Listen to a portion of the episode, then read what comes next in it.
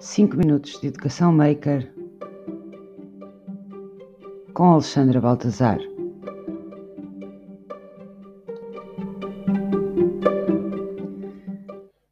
Viva! Meu nome é Alexandra Baltazar, faço parte da equipa do Viva Lab no Porto e estou aqui para vos apresentar 5 minutos de educação maker. Bem-vindos!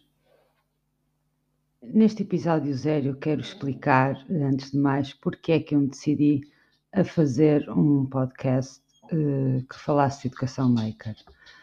Uh, como mãe e educadora, obviamente, uh, educar é algo que sempre me preocupou e ser sempre melhor educadora também.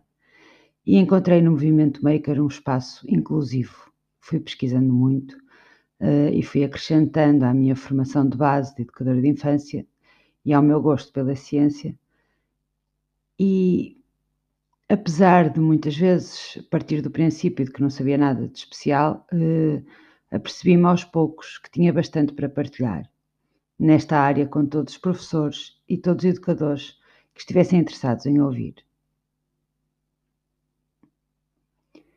Porquê é que o movimento maker é inclusivo ou porquê é que eu o considero inclusivo? Antes de mais, pode ser utilizado em qualquer disciplina e em qualquer idade.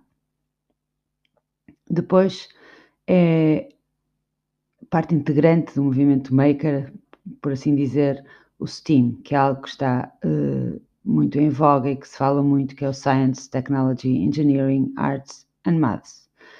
Uh, mais à frente irei dedicar um episódio só ao STEAM e por isso agora não, não me vou alongar. Depois, porque fazer, ou seja, making, é parte de ser-se humano, é um lado real da nossa vida. Desde que acordamos até que nos deitamos, nós estamos constantemente a fazer coisas. Sejam em piloto automático, sejam com uma intenção, sejam com mais ou menor esforço, é algo que nunca deixa de acontecer. Depois, através do processo Maker, podemos trabalhar a educação emocional, que é algo que me foi interessando e que eu fui percebendo aos poucos, principalmente depois de ser mãe, a importância dessa parte educativa e que tão pouco foi valorizada até agora. E depois também todas as competências que são tão importantes para este novo século e para o futuro que aí vem, como a autonomia, o aprender a errar, a capacidade de comunicação, e de partilhar ideias, de ter opinião, a resolução de problemas e tantas, tantas outras competências.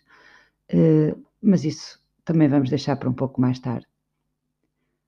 Mas realmente, uh, para ser verdadeiramente sincera, o que mais me apaixona no movimento Maker e no seu impacto na educação é o facto de que tudo isto, uh, todo o processo educativo pode ser feito num ambiente leve e de brincadeira e não se pense que a brincadeira uh, leva à não aprendizagem, pelo contrário, quando brincamos, envolvemos-nos emocionalmente e por isso tornamos as nossas aprendizagens muito mais significativas. Então a minha proposta é que arregassem as mangas, obviamente, metam as mãos na massa e venham comigo por esta aventura na Educação Maker.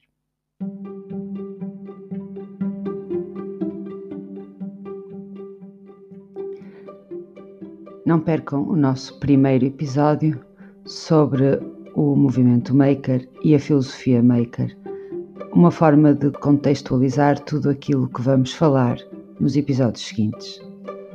Ficamos à vossa espera.